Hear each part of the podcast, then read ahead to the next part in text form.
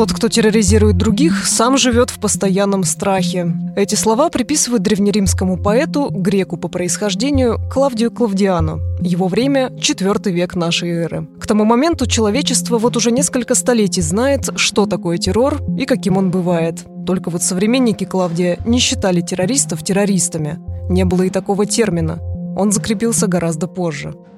Свойство терроризма – возникать неожиданно, появляться из ниоткуда и напоминать о себе как о новом явлении. Главная проблема – решить, кого считать террористом и что признавать актом террора. Российское законодательство отвечает на этот вопрос так. Терроризмом признается идеология насилия и практика воздействия на принятие решения органами государственной власти. А Лига наций в конце 30-х годов прошлого века предлагала считать террористическим актом деяние, направленное против государства с целью или с расчетом вызвать чувство страха. Впрочем, конвенция, где об этом говорилось, так и не была принята.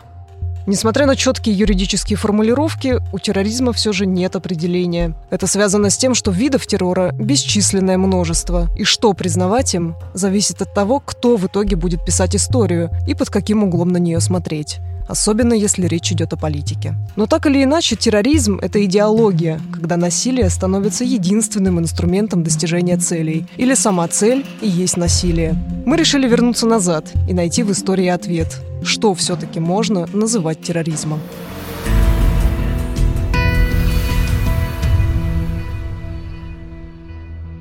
Песистрат – афинский тиран VI века до нашей эры. Несколько раз он возглавлял древний город и брал на себя бремя власти. Да и к ней он пришел в первый раз через насилие, захватив Афинский Акрополь с вооруженной группой. Правда, его и самого потом свергли. Местная аристократия объединилась и изгнала правителя. Песистрата террористом называть не принято. Но в то время власти насилия – вещи часто неразделимые. Зато у тирана были два сына – Гиппий и Гепарх. Последний пал жертвой заговора. Знатный род Алкмеониды исторически враждовал сначала с Песистратом, а затем с его наследниками. Это привело к тому, что Алкмеониды подговорили двух греков, Аристагетона и Гармодия, убить Гепарха. Долго уговаривать их не пришлось. Считается, что Гармодий и Аристагетон были любовниками. В Гармодия влюбился Гепарх, но был отвергнут. И тогда правитель прилюдно оскорбил сестру Гармодия. Месть не заставила себя ждать. Они напали на братьев-тиранов, убили Гепарха и погибли сами. Они уже подстерегали на Акрополе Гиппия. Он как раз должен был встречать, а Гепарх отправлять праздничную процессию. Тут они увидали, что один из участников дела любезно беседует с Гиппием и подумали, что он выдает их. Тогда, желая сделать что-нибудь, пока еще не арестованы, они сошли вниз и начали свое дело, не дожидаясь остальных. Таким образом, хотя им и удалось убить Гепарха, когда устанавливал он порядок процессии, испортили они все дело. Гармодий был убит копьеносцами тут же, а Аристагетон погиб позднее. Он был схвачен и подвергался долгое время пыткам. Под пыткой оговорил он многих людей, которые принадлежали к знати и были друзьями тиранов из книги Аристотеля «Афинская полития». Получается, что Гепарх – первая жертва террора, а Гармодий и Аристагетон – первые террористы. Ведь они использовали насилие, чтобы добиться своей, в том числе, политической цели. Но как тогда быть с тем, что они греческие герои? Им установлены памятники, их почитали как тираноборцев и освободителей, но в то же время их действия раскрутили маховик насилия. Брат Гепарха Гиппий начал терроризировать население. Изгонял и казнил неугодных, а потом сам был свергнут алкмеонидами, которые, как мы помним, замыслили убийство ради получения власти.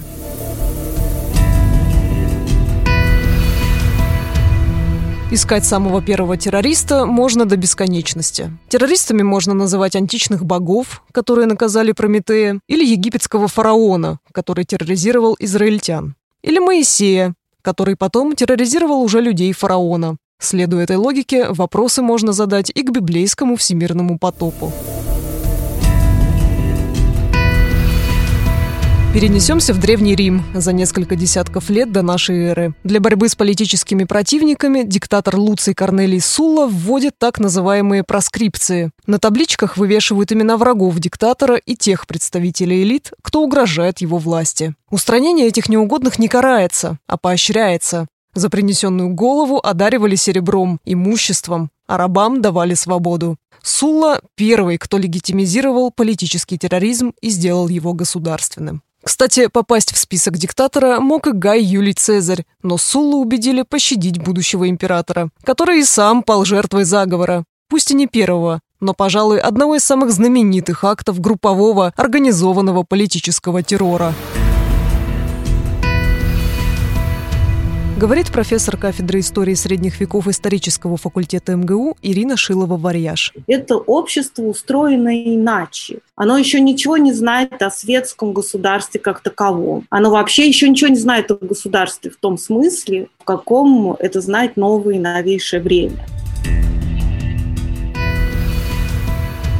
Теперь отправимся в средние века, эпоха крестовых походов. На мировой арене появляются ассасины, от английского assassination, то есть убийство. Термин стал производным от слова «хашиши», так этих убийц называли на Востоке. Сейчас их принято называть еще и хашишины и ассоциировать это с названием хашиш или гашиш, вид наркотика. Считается, что это имя они получили потому, что курили гашиш. Но обвинений в наркомании в местных источниках того времени нет. И хотя ассасины действительно могли употреблять гашиш, их название происходит от слова «хашишия», то есть представитель низшего класса общества. Так в XI веке называли низаритов, сторонников исламистской ветви шиитского ислама. Ассасины и их лидер имам обосновались в двух крепостях – сирийском Масиафе и иранском Аламуте. Они стали первыми террористами, которые организовали свое государство.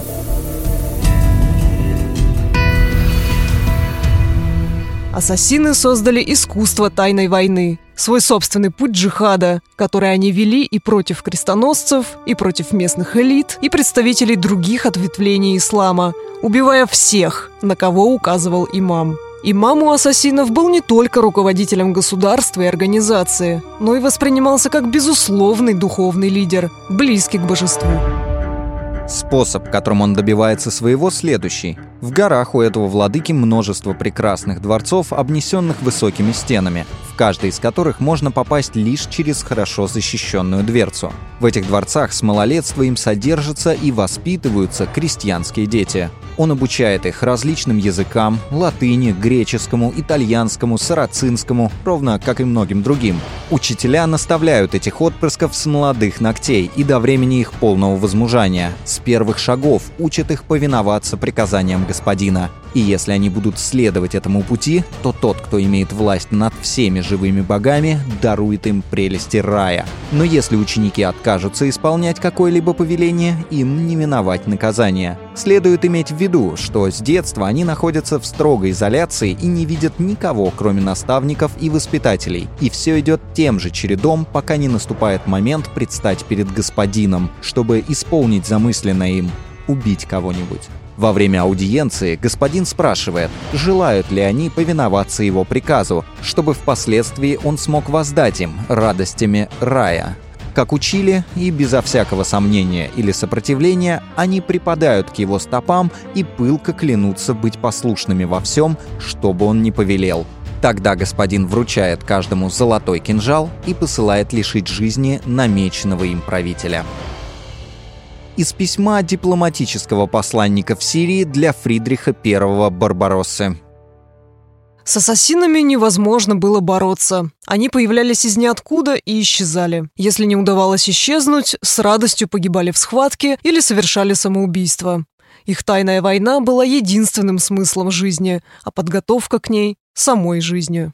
Четкая структура организации ассасинов, масштабная физическая и идеологическая подготовка рекрутов, принципы возмездия, которым они оправдывали террор. Всему этому могла позавидовать любая регулярная армия того времени. Извлечь из этого пользу смогли крестоносцы. Логику построения организации переняли сначала тамплиеры и госпитальеры, а потом их последователи в других тайных европейских обществах, а те распространили отдельные моменты на все сферы жизни. Получилось так, что первые создавшие свое государство террористы стали еще и теми, кто заложил основы всех остальных жестко организованных структур, военных формирований, банков, тайных орденов, клубов по интересам и политических партий.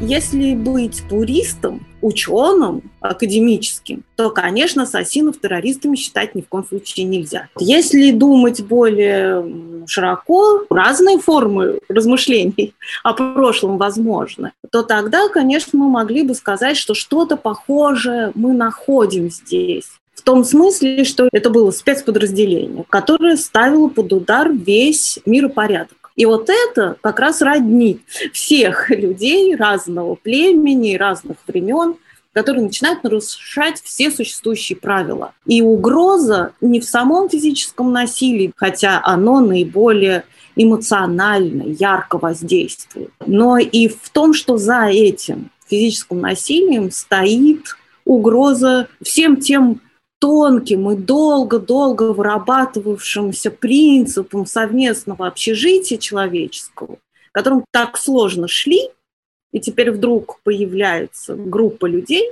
которые с этим не считаются. И все может рухнуть. И это катастрофа, социальная катастрофа и культурная катастрофа. Вот. Но если говорить об ассасинах, то они, конечно, были, вот как я уже сказала, спецподразделением, в том смысле, что они получали специальную подготовку, специальные задания. По сути дела, их, конечно, готовили как убийц наемных. Но сами себя они таковыми не считали. У себя дома, в горах персидских и сирийских – они состояли на службе у государства теократического и выполняли государственные приказы. Они ведут вот эту тайную войну. Вот это и есть нарушение э, миропорядка, потому что Средневековье отлично знает правила политической борьбы, общепринятые, и правила ведения войны. Об этом уже все договорились, и все знают, как это делается. И если человек позиционирует себя как воина, рыцаря, неважно, мусульманин или христианин, рыцарь или воин, он, конечно, э, дерется, давая своему противнику возможность защищаться. И это должен быть поединок. И правда э, устанавливается не людьми в этом поединке, она устанавливается высшей волей. Это божественный суд отчасти. И побеждает в этом поединке тот, на чьей стороне правда, на чьей стороне справедливость. А тут получается, что ассасины брали на себя божественные прерогативы. Они решали, кто победит. Священные войны изменили всю Европу. Терроризм продолжал существовать, но в другом виде. Каждому акту находилось свое оправдание. В большинстве случаев религиозное или политическое. Войны, репрессии, отдельные стычки и все прочее было легитимно, если на то была воля Господа в лице его земных представителей или власть имущего. Препятствием не были и права человека. В той Европе о них говорилось преимущественно в священных текстах. Терроризм в такой атмосфере действительно не мог быть терроризмом, как мы понимаем его сейчас. Как целенаправленно устрашать кого-то, если законы, принципы, нормы – вещь относительная, гибкая и ситуативная, а насилие – это часть политического и иного бизнеса. Например, Варфоломеевская ночь – один из самых массовых терактов в истории человечества по числу жертв. Убийство гугенотов во Франции, устроенное католиками в ночь на 24 августа 1572 года, в канун Дня Святого Варфоломея. Город прочесывали с отрядами пехотинцев и конных, следя, чтобы нападали только на гугенотов – не щадили никого. Были обобраны их дома числом около четырех сотен, не считая наемных комнат и гостиниц. 15 сотен лиц было убито в один день и столько же в два последующих дня. Только и можно было встретить, что людей, которые бежали, и других, которые преследовали их вопя «бей их, бей». Были такие мужчины и женщины, которые, когда от них, приставив нож горлу, требовали отречься ради спасения жизни, упорствовали, теряя таким образом душу вместе с жизнью. Ни пол, ни возраст не вызывали сострадания. То действительно была бойня. Паролем убийц было «Слава Господу и королю». Донесение Филиппа Кавриана, врача на службе Екатерины Медичи. Из книги Филиппа Эрланже «Резня в ночь на святого Варфоломея». По различным оценкам, в Париже в тот день погибло около трех тысяч человек, а по всей Франции в погромах было убито около 30 тысяч гугенотов. Сейчас, где бы это ни произошло, случившееся назвали бы терактом, но тогда никто так не считал. И до сих пор это событие актом террора тоже называть не принято. Ведь по тем меркам у религиозного терроризма было вполне понятное каждому оправдание. Условное «мой бог против твоего».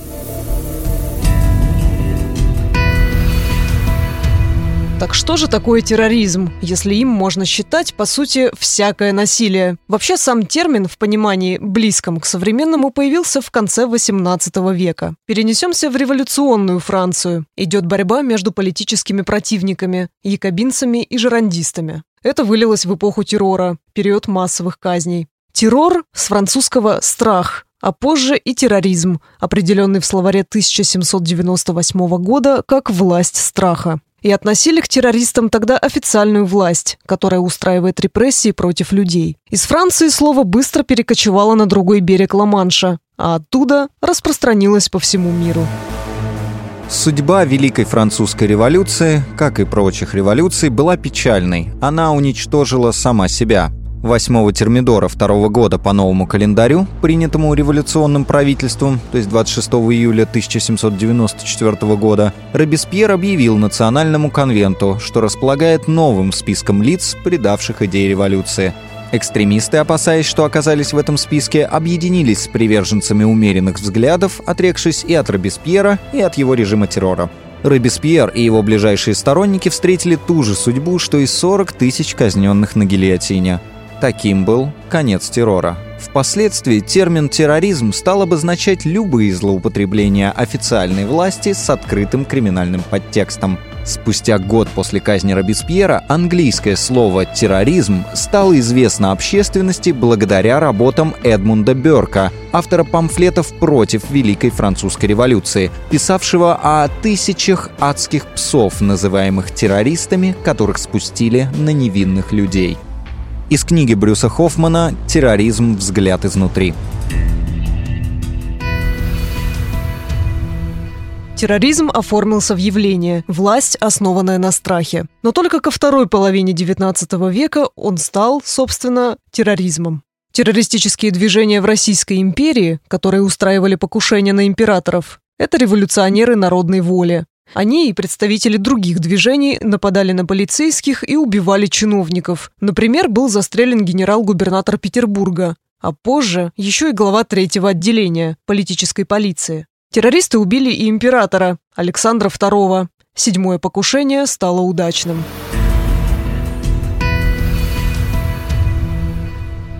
Вопрос, конечно, прежде всего терминологический. Как мы относимся к словам? Потому что если мы начнем разбираться с тем, что считать, э, как понимать вообще смысл вот этого нового слова, которое появляется в новое время уже в европейском пространстве террор, слово еще латинское, которым отлично пользовались и древние римляне, и э, латиняне, и в средние века. Ужас, страх и объекты, которые наводят ужас. В том значении, в котором мы сейчас пытаемся им пользоваться, этот термин появляется в новоевропейских языках после Великой Французской революции. И тогда он действительно начинает означать, осмысляться совершенно по-новому, и он означает угрозу физического насилия ради решения каких-то политических задач. Будь то э, поступки, какие-то действия правительства, как это было в случае с якобинцами, например, желавшими подчинить себе э, граждан, или наоборот, как с народной волей в России в XIX веке, когда они терроризировали правительство, желая добиться каких-то своих политических целей, быть услышанными. То есть вот такое давление оказывали путем физического насилия. Есть террор, есть террористы, а есть терроризм. Это все три разных слова, которые в нашем языке возникали в разное время. Если террор – это проблематизированное явление вот, эпохи французской революции, террористы они активно на политической арене появляются в XIX веке в Европе, то терроризм – это более современный термин. Вот наша нынешняя культура и юридическая, и э, культура в широком смысле слова – общечеловеческом и языковом тоже, не готовы еще однозначно дать э, определение этому явлению. Оно очень расплывчато. В конце концов, э, все сводится к некоторому тоже консенсусу. То есть вот что сейчас, кого сейчас сообщество то или иное готово признать или назвать террористическим. То есть мы уходим в этические какие-то вещи и в политические критерии на уровне общественного сознания. Террористы-революционеры в Российской империи – лишь один из множества примеров в мировой истории того периода. В те годы главной причиной для актов была политика, и целями террористов становились в основном политики. Убиты американские президенты Маккинли и Гарфилд. Убит президент Франции Карно. Убит премьер-министр Испании Кановас. Убита австро-венгерская императрица Элизабет. Убит король Италии Умберто. Всемирный расцвет анархизма, появление новых политических течений и запрос на перемены привели к главному теракту первой половины XX века – убийству Гаврилой Принципом эрцгерцога Фердинанда, а это привело к Первой мировой войне. У реки стояла пожилая дама с девочкой, к ней подошли трое юношей. Все трое были в поношенных платьях и носили сербский флажок в петлице. Вскоре к ним присоединились две девушки, обменявшиеся с молодыми людьми несколькими словами – «Они ко мне подошли», — рассказывала впоследствии дама, «и сказали, схватив меня за руку, «Пойдем домой, эти молодые люди подозрительны». Но я осталась с одной из них и заметила, что юноша в твердой шляпе, это был принцип, все время держит руку в кармане. Я сказала моей маленькой спутнице, следовало бы показать на этого человека полиции. Как раз в эту минуту пролетел первый автомобиль с бургомистром. Молодые люди, слышавшие, должно быть, мое замечание, подошли к стоявшему невдалеке от них полицейскому на той стороне улицы и стали на углу у переулка в нескольких шагах у входа в лавку. В эту минуту проехал автомобиль эрцгерцога. Раздался выстрел. Герцогиня вскрикнула, приподнялась и обняла мужа. Вторая пуля поразила ее, и она упала на эрцгерцога. Третья пуля попала в Франца Фердинанда – он покачнулся и, обратившись к жене, с трудом произнес «Софи, оставайся жить ради наших детей». Из книги Николая Полетика «Сараевское убийство». Террористов тогда не воспринимали как террористов. Их считали преступниками, экстремистами и кем угодно, но четкого и однозначного определения, как правило, не давали. А поскольку значение самого термина размыто, и сейчас нельзя утверждать, что все перечисленные случаи были терактами, а совершившие их – террористами.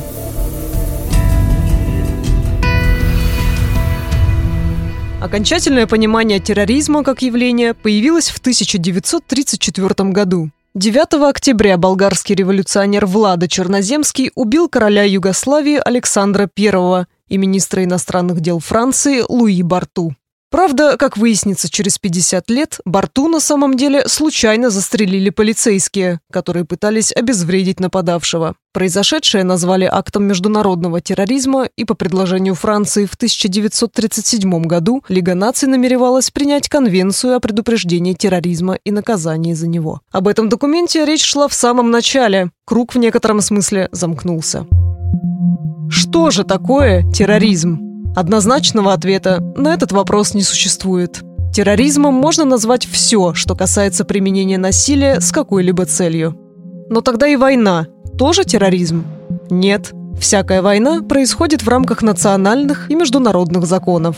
У нее есть четкие правила, а сам конфликт международно легитимен. То же касается даже действий государства против народа. Пока деяния правоохранительных органов укладываются в рамки закона, пока государство легитимизирует такое насилие, это не преступление и тем более не терроризм. Современном мире терроризм – это всякое насилие и порождаемый им страх, находящиеся вне закона. А от преступления его отличает признание терроризмом со стороны государства или международного сообщества. Впрочем, это приводит к коллизиям. Немало примеров, когда одна страна сейчас считает какую-либо организацию террористической, а другая называет этих же людей революционерами, ведущими священную войну против тирании.